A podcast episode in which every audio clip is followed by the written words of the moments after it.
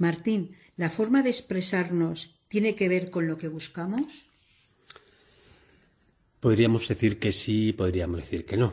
Vamos a intentar un poquito explicar esto mejor. Decimos que sí porque evidentemente la forma de expresarnos va en relación a conseguir lo que yo necesito. Por lo tanto, cuando uno se expresa, él inconscientemente lo hace para buscar o comunicar lo que él necesita. Pero ocurre que como están por medio los cuatro complejos, traumas y frustraciones, la forma de expresarnos no siempre coincide con lo que estamos necesitando. Una persona puede necesitar que le den afecto y en cambio se, expresa de forma violenta. ¿eh? Al no sentir el afecto expresa violencia. Entonces esa violencia no va a hacer que le llegue el afecto, probablemente.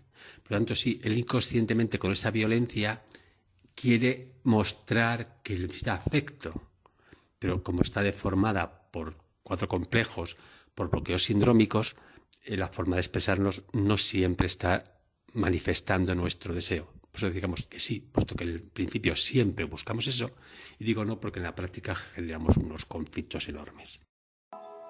Conversaciones con el Dr. Cayo, un nuevo paradigma de la vida, por ediciones TNDR.